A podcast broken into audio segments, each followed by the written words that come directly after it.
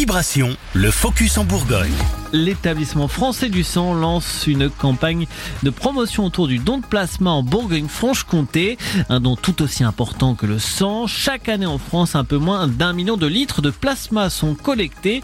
Et Catherine Bizet, cadre médico-technique à l'EFS de Nevers. C'est euh, le liquide dans lequel euh, euh, toutes nos cellules circulent dans notre corps humain. Donc on arrive à le prélever euh, via euh, une machine afin de, pouvoir après le transfuser soit en plasma directement lors de surtout d'hémorragie. La deuxième filière pour le plasma, c'est de fabriquer des médicaments, ce qu'on appelle les médicaments dérivés du sang. On va transfuser des facteurs de coagulation pour les hémophiles par exemple, de l'albumine surtout pour les grands brûlés et puis aussi des immunoglobulines immunoglobulines, très prisées euh, pour les maladies auto-immunes et traiter aussi certains cancers. Vous l'aurez compris, le plasma est très utile pour bon nombre de pathologies et avec les besoins grandissants, il est désormais une question de souveraineté sanitaire. Euh, l'enjeu actuel, c'est d'être euh, au moins à 80% à peu près autosuffisant en France, ce qui n'est pas le cas actuellement puisque la France n'est pas autosuffisante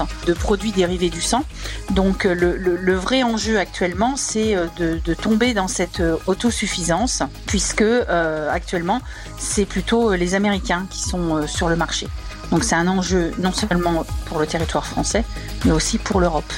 Pour donner, il faut être âgé de 18 à 65 ans, peser plus de 55 kilos pour un premier don, c'est important. Et puis avoir un bon capital veineux. À Nevers, il faut se rendre à la maison du don dans les locaux de l'hôpital Pierre Bérégovois. Pour écouter cette chronique et les précédentes, rendez-vous sur notre site vibration.fr, rubrique podcast Le Focus en Bourgogne.